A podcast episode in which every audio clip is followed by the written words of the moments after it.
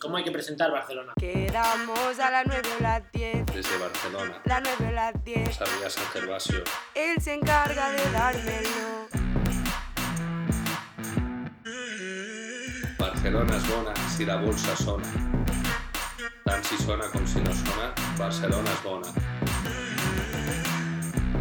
Nada, y ya con el toque de queda todos para casa. Pues bien. Míticos críticos. Pero míticos críticos ya lo he dicho varias veces, ¿no?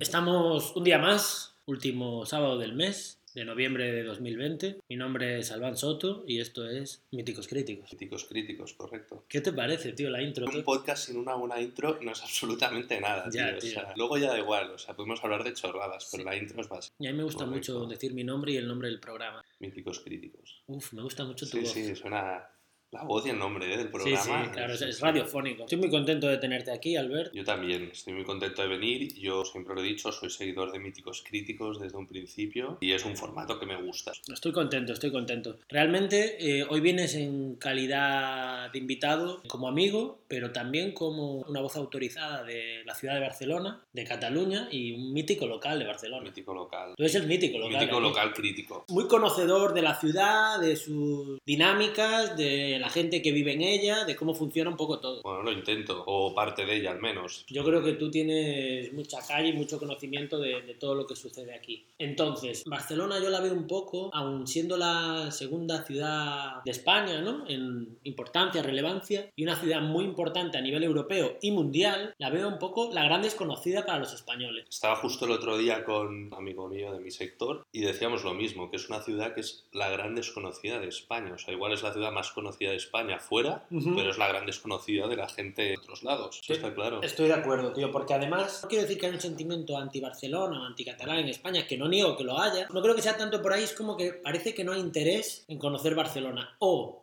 que hay mucha gente que viene visitando Barcelona y nunca la acaba de conocer. Tal cual, que igual vienen, eh, están de pasada un poco, pero que no es como Madrid, que, que hay un montón de gente de otros sitios de España que se queda ahí, que hace vida, que se montan ahí pues clanes de gallegos, de andaluces, de no sé qué. Aquí también obviamente hay mucha gente de otros lados de. España, pero no sé en lo que piensan igual los chavales jóvenes de de estudiar o de pasar una época. Un inciso, pero hay una tercera mítica crítica que es la gata Naomi, que ahora mismo la tengo encima.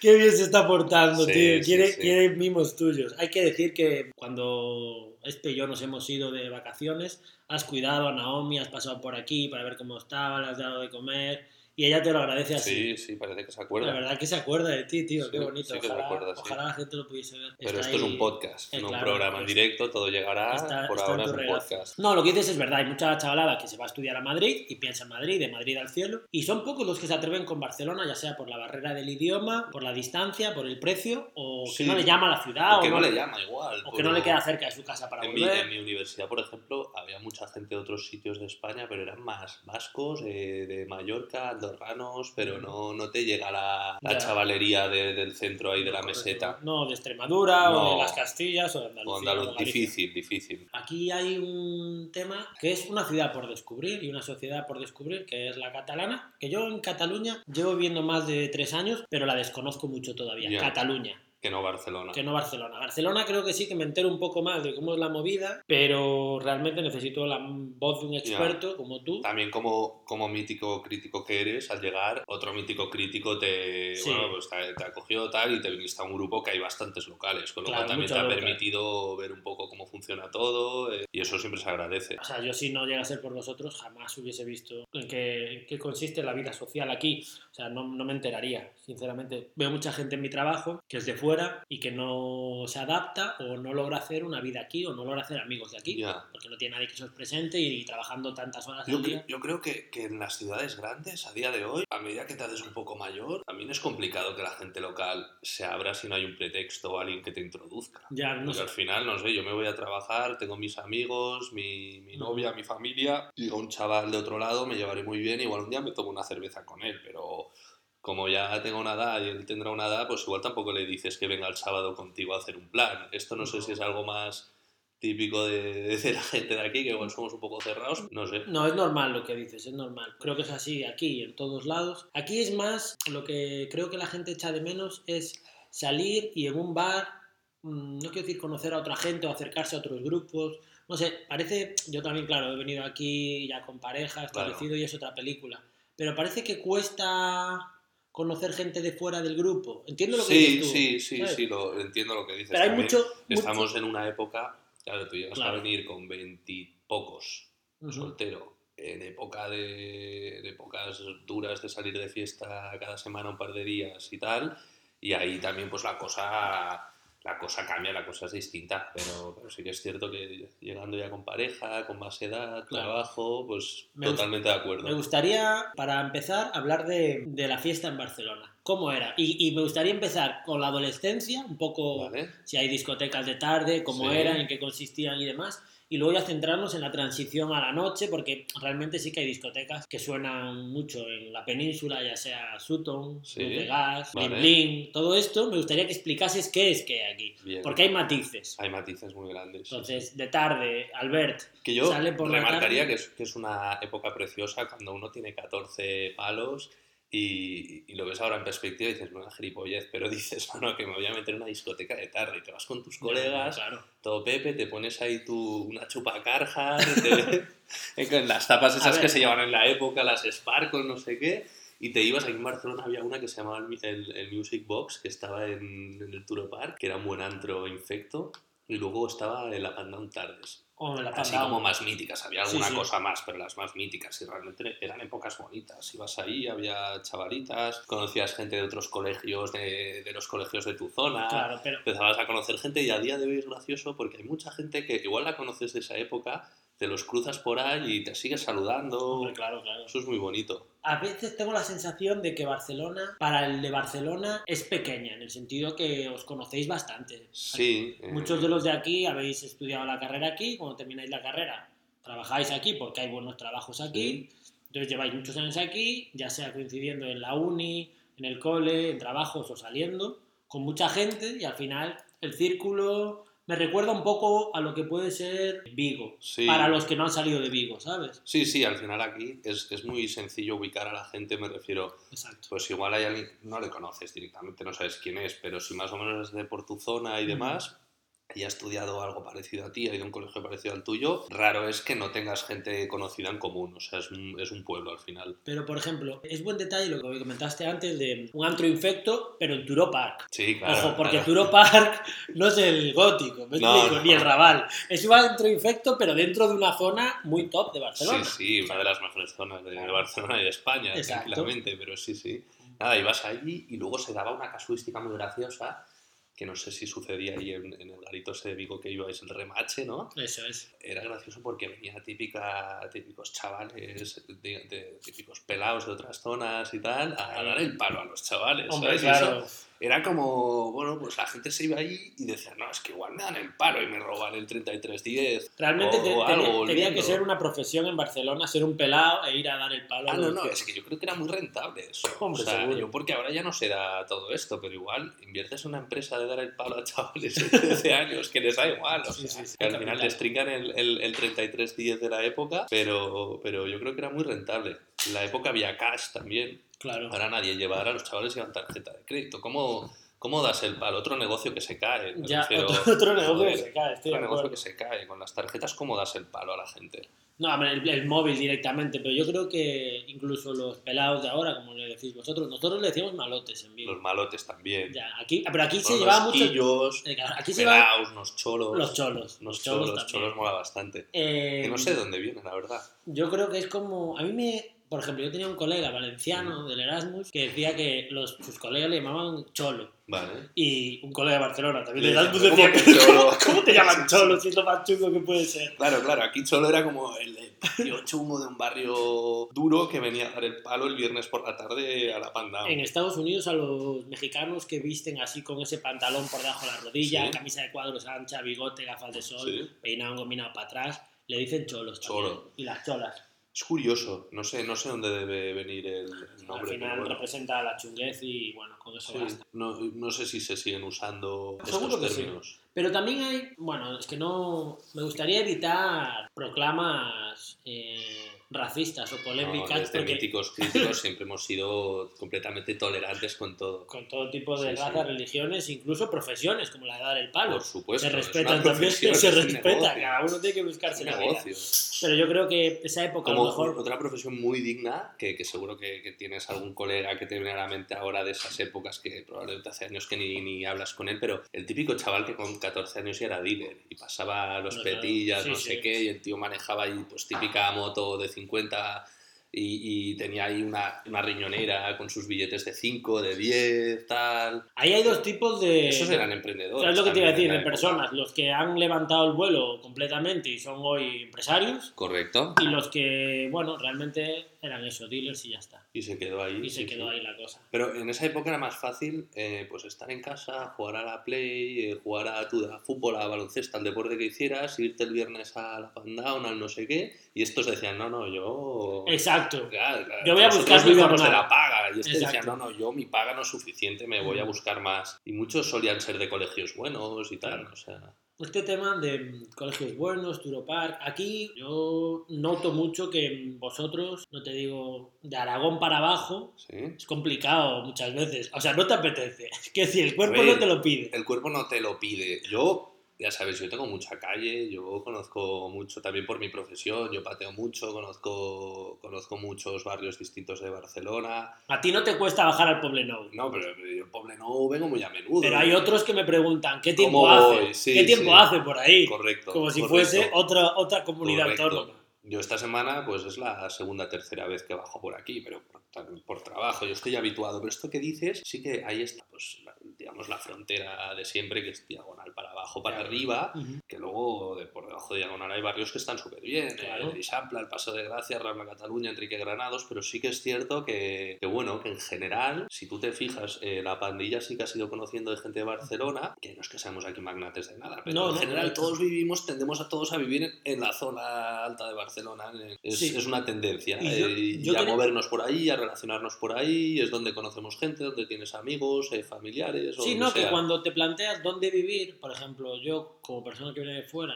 no tengo, al revés, me gusta la zona del Poblenou y considero que es una zona que Porque no tienes el estigma mucho- de exacto, Barcelona. me gusta mucho. Eliges libremente. Exacto, elijo libremente. Pero sin embargo, vosotros, a mí me encantaría tenerte vecino, tenerte cerca. Claro, pero mucho yo más no, cómodo. yo no elijo libremente. Claro, no. ¿Sabes no. qué quiero decir? Exacto. Yo no elijo libremente. Yo creo que hay una movida, tío, de Barcelona que, claro, cuando yo llegué aquí, además del tema del nacionalismo, el gran problema era el turismo, ¿no? Había muchos guiris, pero no sé, yo siempre he dicho que... El problema es que no los haya. Correcto. No, no, correcto. totalmente. Yo lo dije también. o Y si, no te, y si no te gusta que haya turismo de borrachera, pues fomenta un turismo, Exacto. un turismo de cinco estrellas bueno, que vengan aquí a gastar y no molesten. No es que hubiese Pero mucho bueno. o demasiado. Yo lo que siento es que los turistas en cierta medida han tomado ciertas partes de la ciudad. Y la gente de aquí Sí. dice, oye, mira, Esto, no es mío. esto no, ya no es mío, ya no Ya. quiero ni aparecer por ahí. Ya, pero, pero por ejemplo, yo creo que esto es un fenómeno que se da, y ya no te voy a poner ejemplos de por ahí, de- del Ujú. extranjero, ¿eh? pero en, o sea, aquí en Barcelona, desde luego, hay zonas que,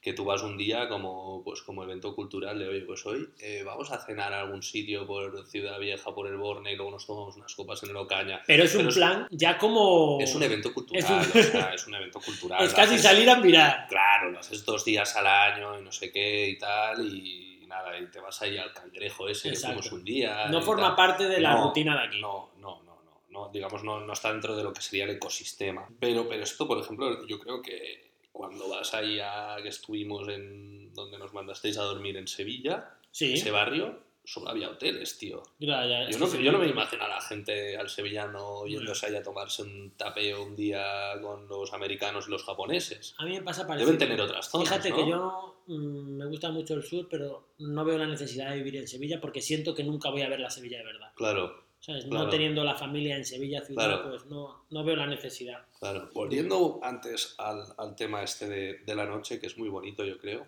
La noche en sí es bonita. Esto nos habíamos quedado en la época de la tarde. Eso. En la época de la tarde. Ujú.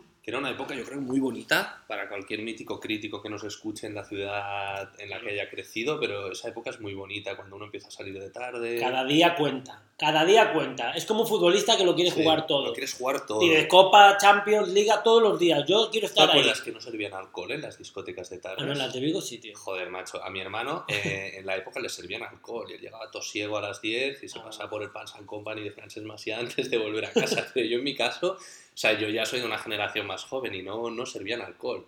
Y la gente quedaba antes, se tomaba, se tomaba algo, se iba a casa de alguien a, a beber, unos petillas que en la época se llevaban mucho, no sé si los chavales siguen fumando a día de hoy. Dicen que no, que ya no fuman. Que no se fuma, nada. ¿no? Ahora se meten, se meten crack y cosas de estas No, no, que sintéticas, les ¿no? encanta. les- Yo creo que les encanta fumar. Fumar es un tema que difícilmente pasará de moda, tío, porque al fin- es una droga muy guay. La kifa. Es, exacto, y es un, es un gesto muy guay. Sí. Solo fumar ya te da otro aire. Correcto. Y luego te ibas ahí al garito, las pavetas. Es, Es- que era todo muy bonito. No, es que del luego- tema pavas es, es- es crucial. ¿eh? Sí, pero, pero era como lo que más mayor te hacía sentir, ¿no? En Hombre, esas épocas más mayor que no cuando empiezas a trabajar o cuando te independizas, ¿no? Yo me sentía más mayor cuando me iba a un garito de tardes con 14 Claro, años. Tú sabes que a mí me encanta el rap y todo el rollo. Cuando conocí a un colega que le gustaba mucho la música y su, su adolescencia consistió mucho en el rap y en la música, le dije, tío, qué envidia me das, porque a mí me hubiese gustado dedicarme ahí en esos momentos a aprender a rapear y tal. Y me dijo, dice, olvídate, tú hiciste lo que había que hacer, que era estar detrás de las pavitas. Joder, En el claro, rap, tío, eso en el rap, bonito. exacto, en el rap no había ninguna pava y eso se pasa mucha hambre. Sí, sí, sí. Me explico, o sea, que sí que le- ahí le di No valor es como a- los traperos de ahora, Claro, tío. del amor, que están rodeados de Exacto. peladitas. Pero es que O sea, Es que yo creo que y es un tema para tocar, un podcast, que creo que el gran, el gran boom del rap en España en esta nueva ola ha sido incorporar al género femenino, hacer la música atractiva para el género femenino. Ya sea ponerlas a bailar y ponerlos a bailar. Correcto. ¿Sabes? Que el rap de antes no era... O, o simplemente ponerlas, Como ¿no? el- Porque sí. antes te salía el, el- el fulano ese de Zaragoza, en notas ese rapero. KCO Sí. decía, eh, música para beber y follar. Bailar con esto te va a costar. Pues eso está bien. Claro, tío, es ponerlas a bailar y ponerlo en las discotecas de tarde. Correcto, tío. Antes el, rap era de gente, tío, que, que te sabía mal, que les darías una limosna. Exacto, era un poco de pardillos. Joder, Era muy de sí, pardillos, sí, sí. Y nada, tío. Y luego ya viene cuando, cuando ya eres un poco más mayor, pero un poco más mayor, ¿qué quiere decir? 16. Y ya empiezas a salir por la noche, Eco, tío. Jesús. Como si no tuviera años la vida, ¿no? Para salir de fiesta. Que Ya, pero que quieres, empezar, empezar tan cuan- joven. pero quieres empezar cuanto antes. Sí, sí. Ahora te parece joven, pero antes era como un Ansu Fati deseando debutar. Correcto. En plan, cuanto antes mejor. Ah, no, no, ibas tensísimo, Claro, no me pongas límites de ningún tipo. No, no, y, y yo lo que flipo es que nuestros viejos nos, nos permitieran todo esto. Ya, tío, pero es normal. no me- a mí me decían, bueno, tal vez con cuidado, tampoco salía... O sea, igual no me dejan salir dos veces cada semana, pero igual estaba en primero de bachiller y les decía, no, que mira, que he terminado exámenes y me voy de fiesta con mis colegas y llego a las 6 de la mañana. Y decían, bueno, pues nada, ves con cuidado, toma, vuelve en taxi, no sé qué. Totalmente. ¿Tú le dejarías a, a- a- a Naomi salir de fiesta? tío? Yo sí, tío. A ver, me encantaría. Me encantaría eso, tener hijos e hijas y decirles, "Ah, ve con cuidado, sentidiño, todo ese rollo. Pero, ¿qué vas a hacer? Tío, es normal. ¿eh? Y es que es el momento para salir. Yo ahora con el tema del confinamiento, si algo de pena siento es por la chavalada. Sí. Ahí en la tele los quieren crucificar y... No por nosotros, sino por la No, tío, chavalería. porque nosotros dentro de lo que cabe hay muchas cosas que ya están hechas y tampoco Sí. te mueres de ganas. Pero mm, veo a los chavales, tío, que se les va, se les va la juventud. se les va la juventud. Yo lo veía mucho por mi barrio, tío. eh, todos los viernes por la tarde y los sábados por la tarde se montan unos copeos en las casas que, que les ves ahí con... Es, que me sabe hasta mal que se tengan que ir a las 10 a casa. Claro, que no tienen discotecas, no han tenido bares, no, no tienen nada. No tienen nada. No tienen nada. La, la generación perdida, incluso diría yo. Hay un tema de, de Barcelona que quería abordar contigo, que es un poco, mm, además de toda esta visión de la de postal, Sí. turística, ¿no? De Gaudí, Miró, Museo Picasso, todo este rollo, Sagrada Familia. Ciudad. Que Vieja. sí, que es un poco eh, ciudad postal. Pregunta muy rápida, ¿Sagrada Familia sí o no? Sí, muy sí, ¿eh? Sí, ¿eh? Yo soy súper a favor. Vale, yo también estoy a favor, pero ¿sabes que hay mogollón de peña de Barcelona que dice que no, que lo odia? A mí, a mí, a ver, a mí me parece preciosa. Y hay veces que estás pasando y te caes encima. Sí, y yo no viviría en la Sagrada Familia, Exacto. pero me parece muy bonita para que esté en mi ciudad. Yo antes, ¿sabes? exacto, yo antes de venirme para aquí valoré vivir en ese barrio porque como sabes está el plan este urbanístico Sí, para sí. ampliar la Sagrada Familia y todo el rollo. Entonces es un plan que está aprobado, que lo tiene que financiar la propia empresa Sagrada,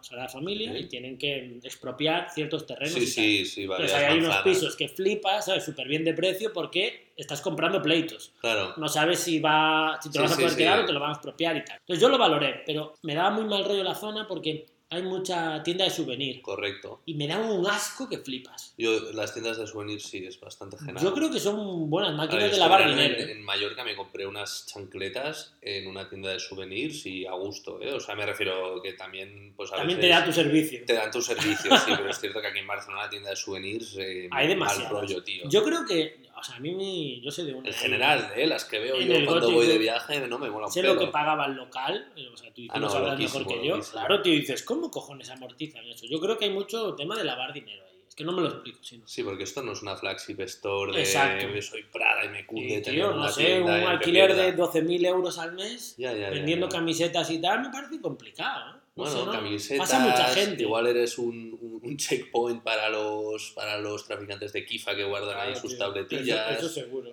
A saber, tío. Pero mucho- bueno, lo comentamos desde, desde la realidad, no desde la crítica, que nos parece muy bien que los dealers Sí, tendrán forman que... parte del ecosistema. Exacto, forman parte del, del exacto. ecosistema como los de Villaconejos en Madrid. Exacto, entonces con sus melones. sus Correcto, sí, correcto. melones. Entonces, yo te quería hablar de, de la parte de Barcelona desconocida, que bueno, se habla muchas veces de la burguesía catalana, pero hay una cosa de la burguesía catalana, que cuando dicen catalana, yo pienso mucho en Barcelona, evidentemente, que es el perfil bajo, tío, del burgués catalán. sí, sí. Sí, que esto es una cosa A mí guapísima. flipa. Claro, que en Madrid no existe. Ah, no, no, no. en Valencia no en- existe. En Valencia no. En tío. el sur no existe tampoco. No, no, no. Es otro, es otro perfil, es más de campo, digamos, a lo mejor, o más. Pero no es, no es bajo. es un Bueno, perfil es, bajo. es- es un perfil de, de gente muy discreta. Sí.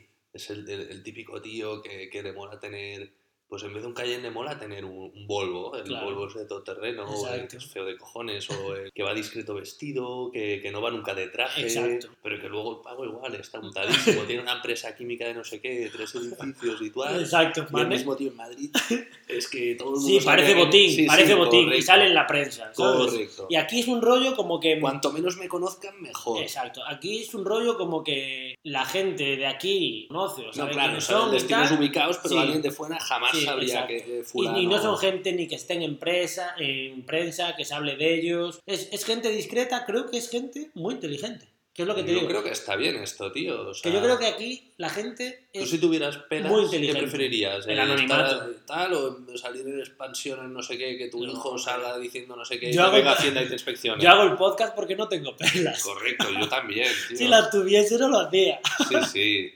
Si las tuviese no me escuchaba nadie, ya te lo digo. No, no, que hay mucho inspector de Hacienda suelto. Claro, tío. Sí, con sí, con- no- con no tiempo libre. Tío, el otro día, en un grupo que tenemos de, de chuchos de amigos, eh, les mandaron una noticia de unos fulanos de Madrid. ¿Tú te acuerdas? Hombre, Que claro, una empresa coméntala. de alquiler de, de yates, de villas y de aviones Y, privados. y los apellidos de los Y- y- fulanos como son. Claro, claro, pero partiendo de la base que, que esos apellidos son falsos, no existen esos apellidos, Es los han no- creado ellos. Luego, en el artículo de expansión que ha pagado una agencia de comunicación para que se lo cuelguen, los fulanos están contando quién es cada uno, a qué se dedican sus viejos que se conocen de Soto Grande y qué hacen ahora. Es todo O el sea, valor. Yo soy un inspector de Hacienda, cojo y les inspecciono a todos y a sus viejos y a sus, eh, y a sus abuelos, por si acaso. Y luego ya ves qué pasa. Estaba viendo ¿no? aquí. ¿Tú sí, te sí. imaginas a un pavo de aquí de Barcelona haciendo este anuncio? Ni de haciendo coña, este artículo. Ni de coña. Hay de tres o cuatro que hagan este tipo de anuncios. Yo que sé, incluso o sea, teniendo aquí cerquita las oficinas de Globo, ¿no? Y demás. O sea, Globo que lo veo como una gran, gran startup, una gran Sí. empresa, ¿sabes? Montada por un tío de aquí. Sí. Creo que él mantiene un perfil muy bajo. Yo Sí, lo conozco, creo, por vivir aquí. Si no viviese aquí... No sabrías ni quién es el fulano, sabría ni sabrías que es. es Globo, pero no el Sabría- fulano. Exacto, no sabría quién es el fulano detrás. Y yo, bueno, entiendo que es una empresa que es tan buena la idea o tan bien llevada a cabo, no digo que sea original, pero que es tan bueno el negocio que no requiere de una no es tener la personalidad. idea, sino ejecutarla. Y Exacto. este tío ha ejecutado una ha idea. ejecutado, y- pero claro, que venía de buena familia, que tenía el capital, sí, pero ha hecho las cosas lo ha bien. hecho. Muchos Pero no lo ha hacen, muchos no lo hacen. Muchos hacen la empresa esta de alquilar aviones y yates. ¿me tú, menudo. que vive en otra realidad. Este tío lo ha hecho muy bien, pero me gusta que no necesita un perfil público para promocionar la empresa. O sea, no necesita promocionarse él para promocionar la empresa. Correcto. La empresa se promociona sola. Sí, Pero bueno, sí. es un poco la manera de hacer las cosas de aquí. Y es lo que me gustaría eso, profundizar contigo porque yo siento que es educación. ¿eh? Creo que es una cosa muy cultural, Mira, pero es mí- educación.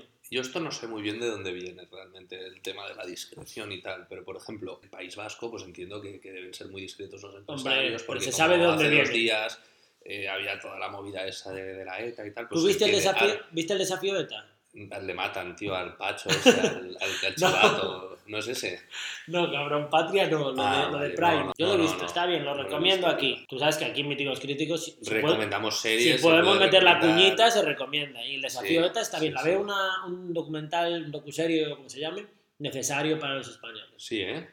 Pero es verdad lo que dices tú, está claro en el País Vasco de dónde viene. Pero bueno, que aquí en Cataluña te argumentarían que hay mucha represión también, o la hubo y por eso de ahí viene. Pero, pero, a ver, qué represión. ¿Qué, qué- qué pollas? O sea, no, no. Aquí no ha habido ningún grupo terrorista. Yo creo que es un tema más que está en los genes. De... Mm. Aquí, la Peña Rica, vienen todos son antiguos industriales. Y el industrial es, es, un, tío, es un tío discreto de por sí, porque tiene muchos trabajadores, tiene líos laborales de trabajadores, huelgas, no sé qué. No, no le gusta demostrar su riqueza. Si, si tú eres el dueño de un banco, igual te da más igual, pero si eres el dueño de una fábrica textil que tienes mil trabajadores y tienes que echar a 200 porque si no, Sí, sí, no sí, sigue a flote, tú no vas con tu Rolls Royce, aunque lo tengas No, ya, a la fábrica. Tendrás tu Rolls Royce escondido en un garaje y lo cogerás el fin de semana con tu mujer. ¿Sabes? Y no sé, igual viene de, de todo esto, Puede del ser. origen del dinero, no Puede sé. ser. Pero luego hay como mm, lo que te digo esto de, de curiosidad. Hoy estoy, te he recibido duchado y vestido. Pero Yo no- también me he duchado hoy. Bien, no me, no me gusta realmente recibir a la gente en mi casa de vestido. Me gustaría haberte recibido con mi, mi chándal o pijama. Es que ahora tengo un chándal Yo nuevo. tengo un chándal de Harvard, impecable. O- es que es lo que Sí, te iba a decir. Tú tienes muy buena ropa deportiva. Yo tengo ropa deportiva muy bonita, muy bonita. muy buena y calidad. Muy buena calidad y que se podrían sería clásicos. Exacto. Es ropa que, aunque quieras, no te la puedes comprar. Que Eh, yo la tengo por mis hermanos, ma- por mis hermanos mayores, porque tal. Ahí quería ir, Sí, ahí sí, quería sí. ir. Tú manejas muy bien eh, la ropa deportiva casual, efectivamente clásicos, que dices, esto, ¿dónde lo voy a comprar? No, no, no puedo perseguir. Pero hay un rollo, tú juegas al golf, Correcto. esquías también. Sí, no, no soy el mejor esquiador del mundo, Bueno, pero sí. eres un buen esquiador. Lo que pasa es que, sí, sí, comparado conmigo es evidente. Pero eres un buen esquiador, prudente, porque tampoco creo que te encante No me interesa el riesgo. Pero tú sabes la de gente que conozco en Barcelona que juega al golf y esquía. ¿Cuántos? Muchos, tío. Ya. Yo te diría que muchos. ¿Y tú crees que aquí no hay un porcentaje más alto de gente que juega al golf y esquía? Como esos Esquiar placeres. seguro porque está muy cerca, tío. Efectivamente. Eso Esquiar está seguro claro porque está muy cerca. Somos los que más cerca lo tenemos. Seguro que si te vas a Huesca también esquian muchos porque tienen Ujú. pistas al lado, pero sí, sí, estoy de acuerdo. No sé, o sea, es como que hay ciertos. Igual que pienso que aquí la gente es eficiente y trabaja bien, y lo que te decía, creo que es gente inteligente, bien organizada. También los- no los veo deslomarse. No, ¿Sabes lo que no, no, No hay la- aquí, no hay, la- aquí no hay la actitud de decir currar 12 horas al día. No, no, no, no, En tampoco plan, hay que- vas a un bar o a una tienda y no va a hacer una hora más o dice, no, no, mira, es que ya está, ¿sabes? Que no, que no digo que esté mal, al revés, ¿cómo tendría que ser? Sí, sí. Pero que el resto de España pinta otra película y aquí es como, mira, se trabaja lo que hay que trabajar y luego se disfruta Luego de la chapo. manera que sea. Sí, sí. Plego. Plego. Me gusta mucho plegar. Hostia, el otro día lo hablamos con otro amigo que también es un mítico crítico, la, la palabra, la gente que en castellano usa la palabra, la palabra plegar.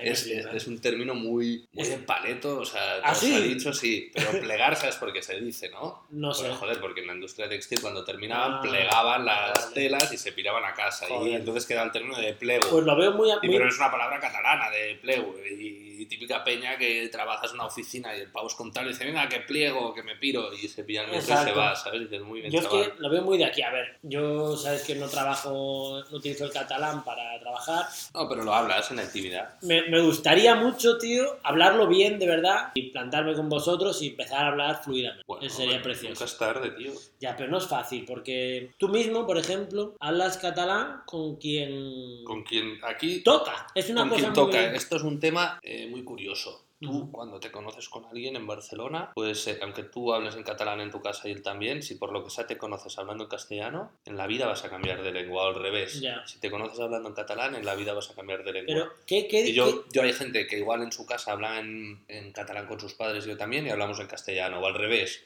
Alguien que es, eh, bueno, ya me entiendes, Sí, castellano parlante, Que- siempre hemos que no hablado hay en catalán. norma. No, es simplemente pues, es que te conociste en el cole cuando tenías 10 años y tal, y punto, y ya Ya, está. Está bien eso. Sí, es curioso, es curioso. No sé, a mí me gustaría, la verdad. A mí lo que me gusta mucho, tío, es el, el acento ahí de cierta peña, como del mil likes, ¿sabes? Sí, claro. Sí, es- Sabes que ayer, bonito. ayer en el podcast con Espe lo dijimos. ¿Ah, sí? Los mil likes. Es Si este post llega a mil likes, Es brutal, tío.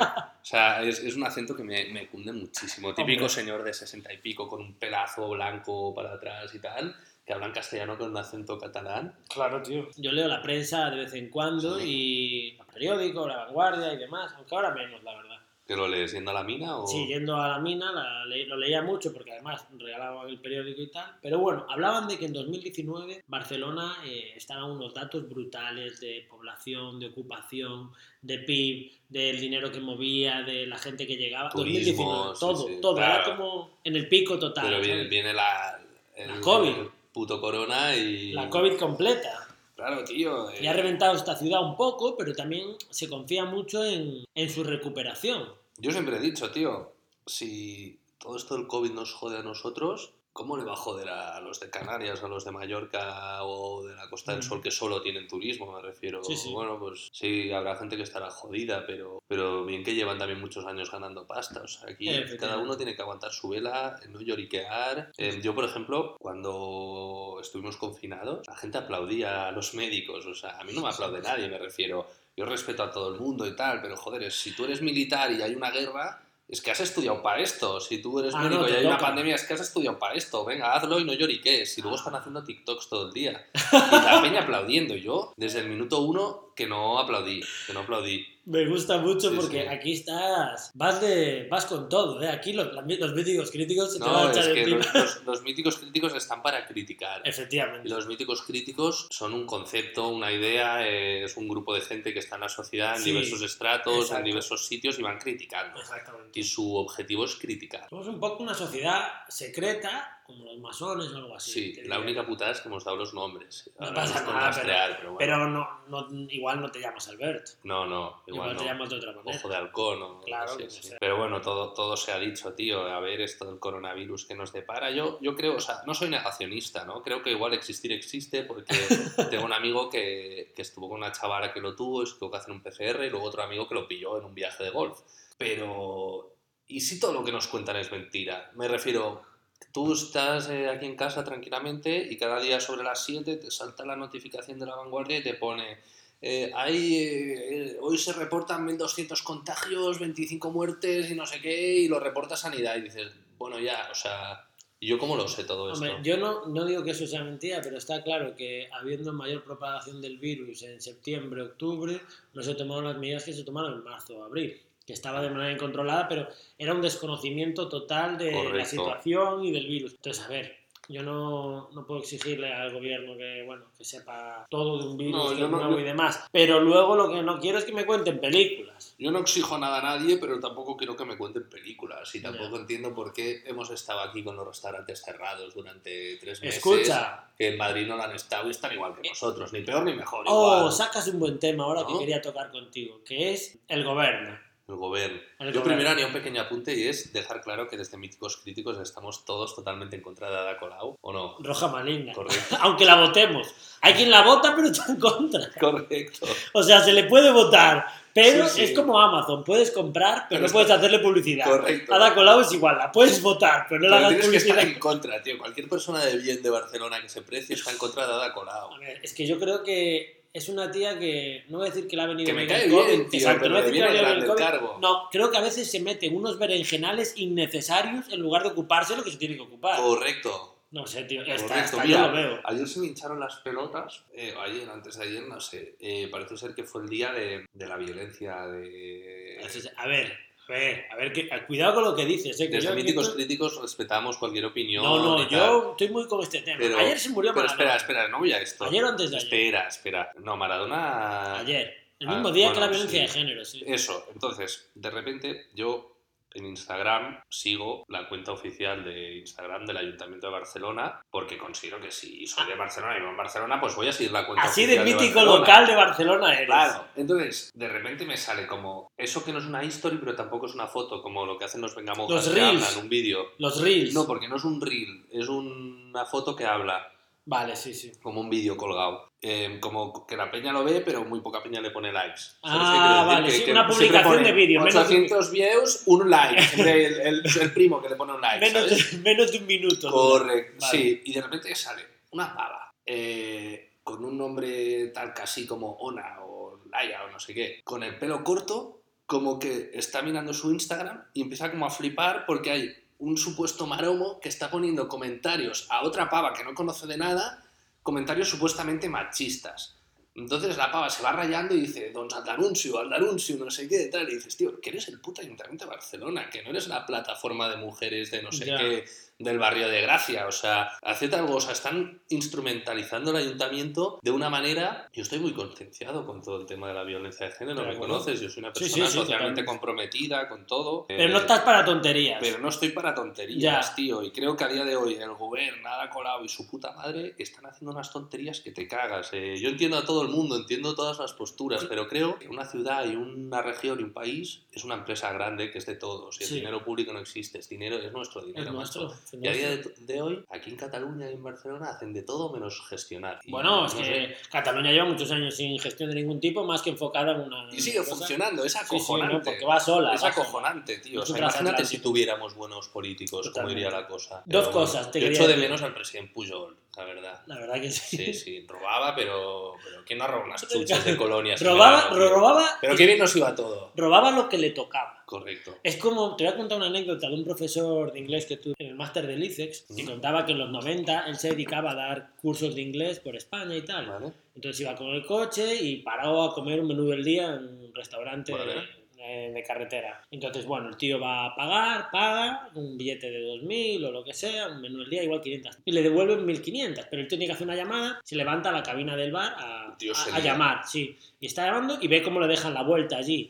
Y mientras está hablando y está perdido en esa llamada, ve que pasa un va a pasar un chaval al lado de Ya. la mesa. Y dice el tío, Este me la trinca. ya está, ahí fue. Se llevaron mis 1500 pelas, ¿no? De vuelta. Y fue la sorpresa del hombre que el chaval solo cogió las 500 Ya, ya, y se fue. Y claro, el tío pensó, le explotó la cabeza, dijo, o me robas o no me robas. Pero no me robas Robas solo un poco. no me joder. solo un poco. Pues yo creo que esto es muy español.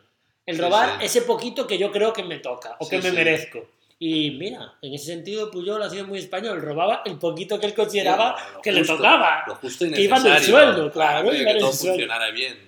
Eso quería comentarte. Luego, comentar lo de la Colau que se metió en berenjenales y tal. El diccionario eso que hizo. Josus. El del diccionario es brutal. Las superillas Pero eso es- estas del es- Poblenou me las paso por los cojones. Yo me meto en moto por dentro y... Hombre, con la moto haces lo que quieras. Yo con la moto hago lo que quiero. Pero las superillas te la están poniendo como un gran ejemplo, ¿eh? De circulación en las ciudades y no sé qué. ¿Qué Estoy- dices? sí, sí. No, no, Aún el País sí. Semanal sacaron un No, no, reportaje no hace lo poco. contrario, tío, pero no lo he leído. Lo bueno de las superillas es que tú puedes entrar en moto y nadie te dice nada, ¿sabes? Entonces ahí está Se- bien. Se promueve la movilidad. Y lo otro que te quería decir del gobierno, que no sé si estarás de acuerdo conmigo o no, que yo siempre tengo la sensación de que ellos, haga lo que haga el gobierno central, ellos hacen Siempre más. está mal, siempre Sí, está mal. hacen más o hacen menos. Sí, sí, sí. Nunca van a estar de acuerdo. Pero es, es como cuando, cuando yo que sé, en una familia hay dos hermanos y uno tiene cinco años y el otro siete y uno hace una tontería y el otro la tiene que hacer más grande o más pequeña. Sí, sí, no es gente seria, tío. No, es que no, no es serio. Es como una dinámica en la de yo nunca voy a estar de acuerdo contigo. No, no, pero es que ahora, ahora, ahora les llaman y les dicen, mira, tío, que, que os damos la independencia. Y dicen, no, no, que no. Que me gusta que el no conflicto. quieres, sí, sí. Ahora mismo no me viene nada bien. No me rayes, tío. Ahora necesito seguir en estas. Bueno, no sé, no sé si. Yo no creo que llegue nunca a la independencia, de verdad. Y a ratos creo que nunca la. que ellos no la quieren, que es solo una, una herramienta de presión. Sí, yo, yo, yo tengo la teoría que, que es un sentimiento político tan lícito como cualquier otro el, el hecho de ser independentista. Evidentemente. Lo que no es lícito es vender una película que no es desde un punto de vista político. Que ya no Mm. te hablo del sentimiento nacionalista, Claro, claro. tal, como puede existir en Escocia, en Flandes, no sé qué, sino vender una película de, no, es que vamos a hacer una votación de no sé qué y van a reconocer el tato y seremos independientes. Sí, no, eso es lo que no es lícito, más que la gente que tenga ese sentimiento. Y luego, hay que olvidarse de una cosa, si, si dices, no, es que el 90% de Cataluña está votando a partidos independentistas. Dices, hostia, pues igual pero si, es, si está tan... Tan 50-50, parejo, dices, oye, ¿por qué 50-50? tienen que tener más derecho unos que los otros? Ujú. Porque tú no viniste, pero, pero hace poco tuvimos a bien de saltarnos pues, todo tipo de, de normas de coronavirus y tal, porque los míticos críticos... No lo eh, denuncio, me parece bien, pues claro. claro, los míticos críticos eh, no le tememos a nada ni a nadie. A la Y- represión correcto, policial. Y quien tenga miedo a la muerte que no nazca, es un poco el lema de los míticos críticos. Nos fuimos a hacer una capea y, y yo me metí en el ruedo y, y bien, bueno, bien no, me, me enganchó la vaquilla que salí volando, pero bueno, y había un pavo ahí que era un ex torero, tío, de la Monumental, no voy a dar su nombre Ay. por un tema de privacidad, Totalmente. que nuestros asesores legales de Míticos Críticos nos han dicho que no demos nombres, Es correcto. pero el tío un ex torero, hijo de torero, hermano de banderillero de aquí de la Monumental de toda la vida. Y un tío que es de Barcelona.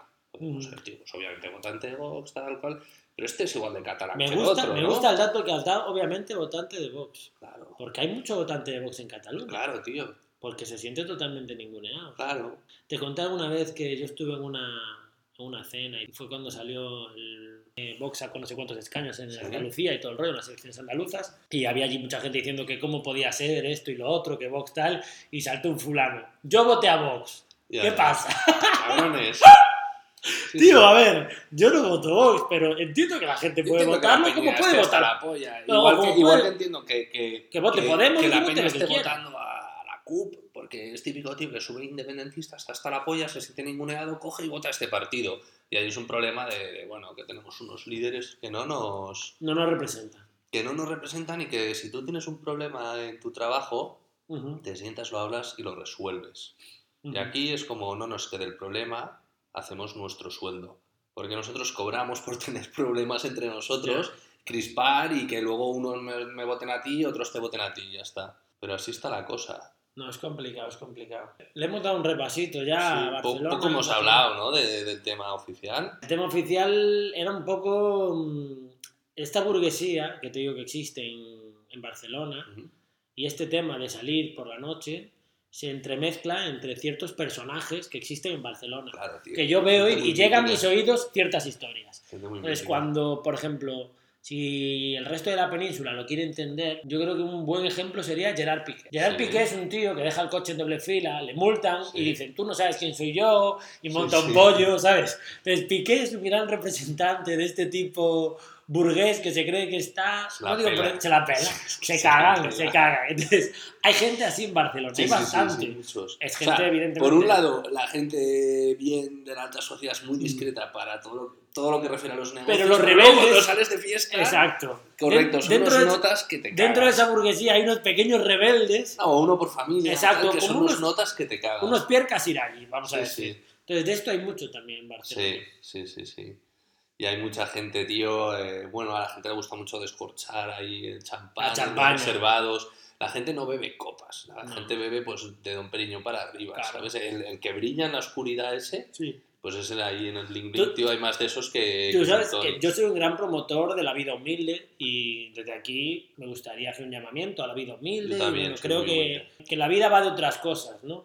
Pero, joder, si te pones a descorchar champán, que sea en Ibiza, Marbella, pero no en el bling bling. Quiero No, decir, no, a no, oscuras, que pero- no se ve nada. Ya, no, que sí no que ha- se ve porque Sí, la pero- etiqueta No, pero es me refiero a que, yo qué sé, para mí pega más como a la luz del día. Pero mucha peña, o sea, amigos que tenemos, incluso gente con la que igual comemos hoy y tal, es gente que cuando sale de fiesta, que ya no se puede salir de fiesta, pero antes sí, no bebe copas, o sea, van al bling bling, se pillan un reservado y cada uno se pide una botella de champán y se la trinca, y cada uno con su botellita, y luego si hay que hacer otra, se hace.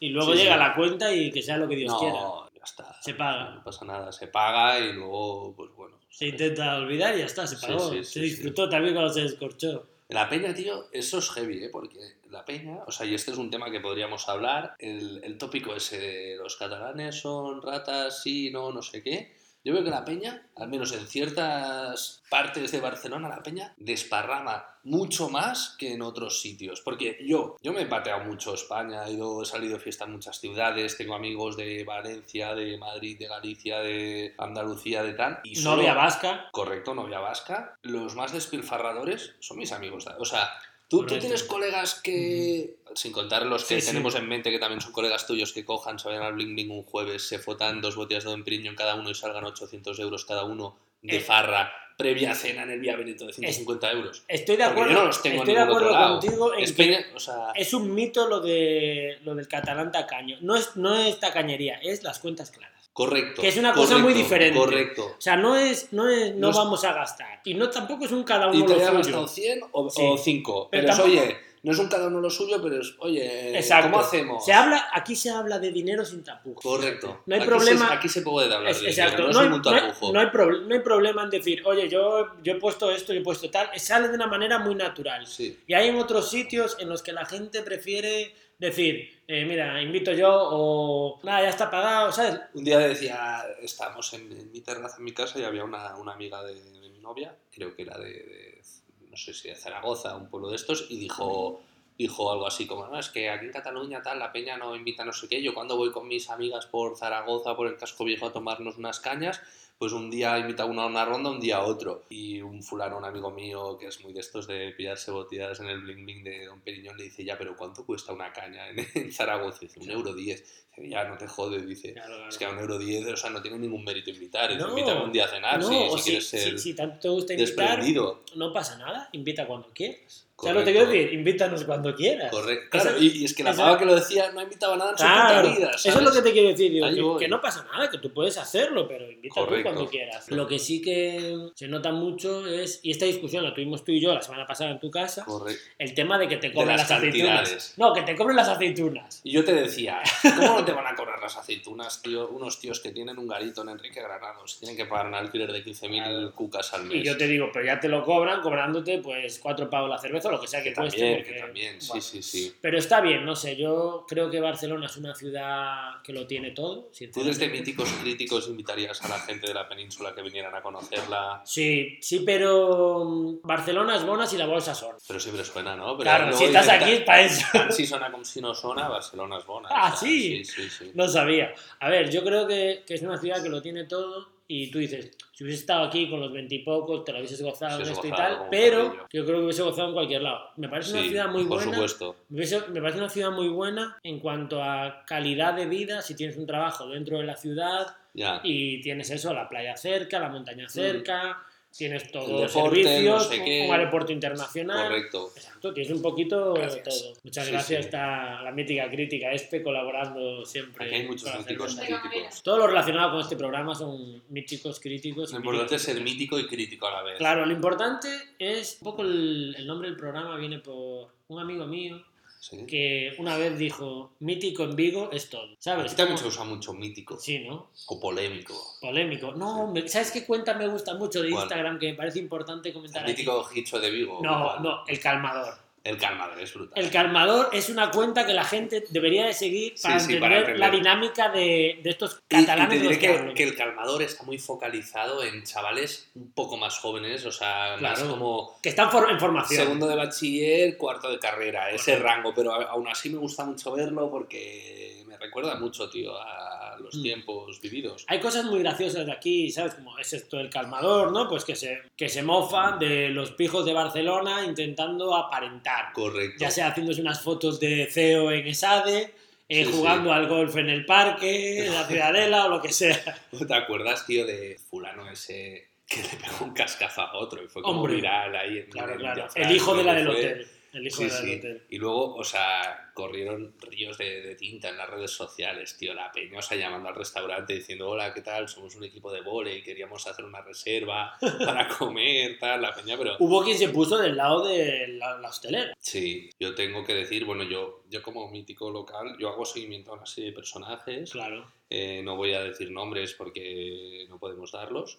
Iniciales, Pero- ¿quieres dar iniciales? Pues VG, por ejemplo. VG, es muy- VG muy Están bueno. llamando. Nos ha interrumpido la llamada de un mítico crítico Correcto. que nos reclama un poco para pensar en ir a comer. ¿eh? Sí, sí, que ya, eh, Ya hambre a estas horas. Quería comentar, un- o sea, yo hago seguimiento de ciertas personas en las redes. A mí me gusta mucho, tío, pues todo lo que son estafas fraudulentas, gente, Sí. o sea, que vende una vida de startupero como si fuera el lobo de Wall Street y el pavo vive en casa de sus viejos y come galletas dinosaurio. A mí me gusta mucho todo Exacto. mundillo, seguirlos, hablarle, preguntarles. Darle tal. mucha bola. Y gracias a Dios no soy el único que tiene esta inquietud y, y lo hago. Y esto no sé si existe en otros sitios, en Madrid desde luego tiene que existir, porque un ejemplo sería el pequeño Nicolás, tío. Sí, o sea, pero, Y aquí hay varios de estos que me cunden muchísimo. Exacto, Y es un perfil muy local que me encanta. pero no o han sea, llegado tan lejos como el pequeño Nicolás, pero es verdad que son como aprendices y van en esa... En esa Pero es gente que igual en el LinkedIn, o sea, tienen que son co-founders, CEOs, eh, shareholders y no sé qué de cinco empresas, ¿sabes? Y Es un Exacto. chaval de 22 años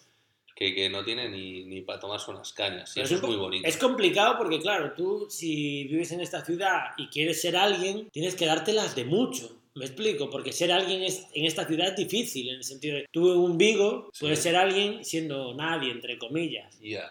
Y aquí tienes que destacar de muchas maneras. Bueno. Yo veo ese factor en común de esta gente. Sin embargo, el que es alguien no busca destacar aquí. Ya, ya, ya. pasar correcto. muy desapercibido. Correcto, puede ser, sí, sí. Yo quería hacer una, una mención antes de despedirnos que tenemos que ir a comer Correcto. y es recomendaros un poco el, el, el Bar Endor, que es un gran bar de Barcelona, las mejores almóndigas de la zona alta. Buen rabo de toro también. rabo de toro, muy buenos parroquianos. De igual lo mejor de todos son los parroquianos. Correcto, correcto. Es que al final lo Gran importante, más que dónde estás, es qué haces y con quién.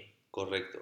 Me explico. Y ahí en este bar, pues es de estos bares, que es otra discusión que hemos tenido tú y yo muchas veces, de acerca de si hay bares, típicos bares con parroquianos en Correcto. Barcelona, no los hay. No, bares- es un gran ejemplo. Siempre de- hablamos la restauración en Barcelona o en Madrid. Y dices, "No, es que en Madrid hay bares típicos españoles. Digo, en Barcelona también. Lo que en Barcelona, como hay tantos guiris, Está en la periferia. Claro, o en según qué, va, en según qué barrios o, En o el club, secundarias sí, o no sé qué, pero está lleno de bares de estos Manolos Sí. de toda la vida. Sí, pero que no claro, todos se encuentran. No te lo montarán en Enrique Granados o en tu No, claro, en Enrique Granados no hay nada, Hay guiris que, que pagan 40 euros por Pero, por ejemplo, hablaba con una compañera de trabajo el otro día que es de Asturias y lleva un par de años aquí y, bueno, pues Vale. no acaba de adaptarse y comparte piso con una chavala de Barcelona. Vale. Y dice que, claro, que va vive cerca de Mandri, vive en Sarriá, y va a Mandri a tomar cañas y le dijeron que esto es el Ponzano de Barcelona. No, es mejor. Y la pava llegó allí, claro, había vivido en Madrid antes y dijo, pero, pero ¿esto qué? Pero si esto no es ni un cuarto de Ponzano y esto está muerto. Sin embargo, No, su compañera de piso... Madrid no está su- muerto. no, su compañera de Ahora ya piso... no voy porque ya no vivo en Madrid. Su pero- compañera de piso de Barcelona eh, estaba allí saludando a todo el mundo, se Claro. paraba, claro, pero ella la ama allí, ¿sabes? Claro. Y ella decía, yo entiendo que a ella le cunda mucho y que, ¿sabes? Que Claro, pero, pero lo mismo que me voy yo al Ponzano, pues No. te diré, vale, qué bar más bonito, pero si no No, conozco a pero, nadie, lo que le- me- pero lo que pasa en Ponzano es que nadie conoce a nadie. Eso es lo que tiene Madrid, me explico. Entonces, eh, lo que tiene Barcelona es que los de aquí sí que os conocéis entre vosotros. Más o ¿En Madrid no hay una, un ecosistema que también se conocerán todos con todos? Sí lo hay, sí. sí. lo hay, pero es más fácil de entrar para la gente de fuera, Ya. ya sea porque van a la universidad con estos, ¿sabes? O lo que sea. Pero aquí también, tío. Mira, tenemos colegas en la pandilla de amigos que son de otros sitios de España Sí. y ya desde muy jóvenes han sido uno más de la pandilla. Mm. Con todo gente de Barcelona. Sí, no, a ver, aquí se han integrado gallegos muy bien gracias a la universidad. Valencianos o... Sí, bueno, y de hecho hay varias parejas de gallegos con catalán, Correcto. ir más lejos. Y tú siendo de aquí y yo un poco tirándote la lengua diciéndote que eres muy de aquí y tal, estás grabando un programa aquí conmigo y tu mujer es vasca. Correcto. Es decir, que tú no eres un tío cerrado, ni no, mucho no, menos. no. Y yo te veo un poco un gran ejemplo de mítico local de Barcelona. Mítico es decir, que hay, mucho- hay muchos como tú aquí. Yo creo que sí. Pero claro, se tienen que dar las circunstancias. Tiene que darse la circunstancia y también tienes que venir, porque también hay mucha peña que no Sí, viene. claro, efectivamente, no te van a venir a casa a timbrar y, oye, bajas, que vamos, estamos aquí. Correcto. No hay que movilizarse. Mira, una cosa que yo, siendo pequeño, le comenté a mi padre, mi padre pues era patrón de pesca y estaba mucho tiempo embarcado y tal, sin embargo, cuando estaba en tierra, siempre estaba, tenía tiempo para tomar un vino con sus amigos y tal. Claro que sí. Y yo le decía, papá, pero tú que pasas tanto tiempo fuera, ¿cómo haces para, ¿sabes? para tener tantos amigos y tal? Y me decía, yo siempre que me llaman, digo que sí. Y, si nunca dejan, llaman Y te proponen dos planes un mismo día. y dice, y nunca dejan de llamarme. Bueno, pues ya se encargaría de unirlo. Pero lo que dice es eso, ¿no? Ya. Y yo creo que también eso, muchas veces depende de uno. Tú llegas Sí. a una ciudad como esta y tienes que saber que, que no puedes echar la culpa a la gente, que depende de ti, de salir ahí y conocer gente. Correcto. Luego la química, entra la química. Bueno, vamos a ir pensando en, Venga, des- en venir a despedir. comer. Vamos a comer, ¿Y que no, ¿Quieres despedir de alguien, Albán? no, no, sabemos, no sabemos lo que nos van a dar de comer. hoy. No, espero que esté bueno. Eh, ha abierto David de Diverso el Gocho aquí en Barcelona. Sí, lo probó mi señora el otro día ¿Ah, con sus sí o qué? escuchando a las... Vamos a hacer publicidad aquí de otro podcast, porque este podcast lo merece y son una inspiración. De forma semanal ideal total.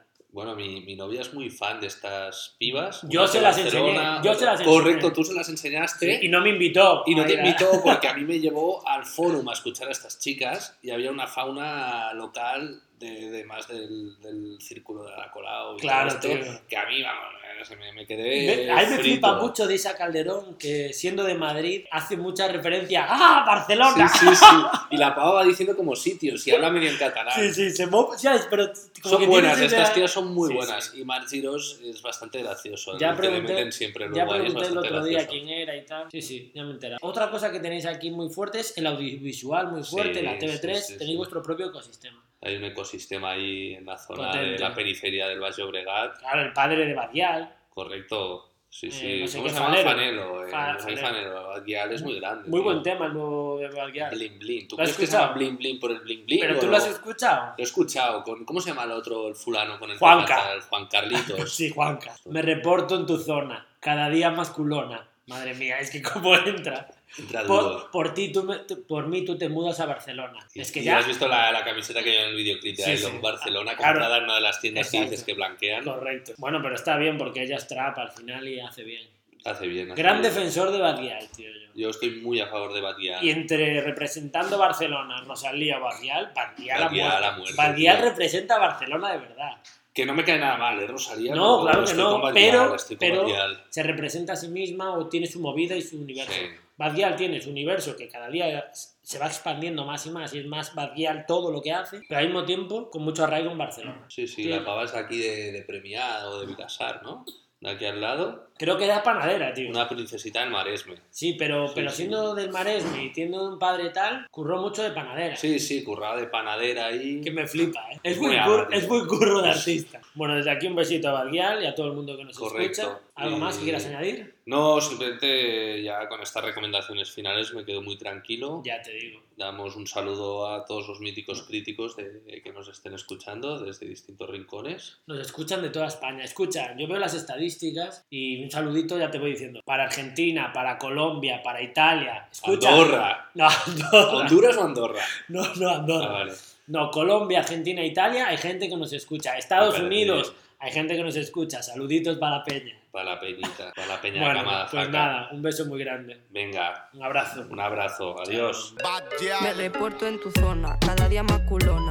Por esta cuerpa tú te mudas a Barcelona. La sandalia con blim, el piquete a los Lil Kim. Solo nosotros, no hay nadie más en este Dream Team. Me pregunto más qué tal se te da moverlo. Si se lo demuestro, yo ya sé entretenerlo. Desde que me pego, sé que quieres probarlo. Los diamantes no le fían, sé que puede pagarlo. Bueno, te doy otra cervecita, Sí, ¿vale? sí, una de Cruz sábado, Campo. Una botellín, Cruz Campo, botellín. botellín de Cruz Nice. Campo. Eso se nota que ha sido este quien ha ido a la compra. Me gusta, tío. A mí también. Fresquita, suave. La gente le tiene mucha pelusilla a esta, birra. No sé Sí, por qué, pero aquí bueno. bastante, además, en Barcelona bastante. Guay, en Madrid, tío. Bueno, en Madrid, Los, bebedores de Mahou le tienen una pelusa a esto eh, del copón. Correcto, pero ves, aquí tú demuestras una vez más tu apertura de miras. Claro, tío, yo sí. Tú sí, sí, Yo me totalmente. veo una Cruz Campo a gusto aquí con los míticos críticos.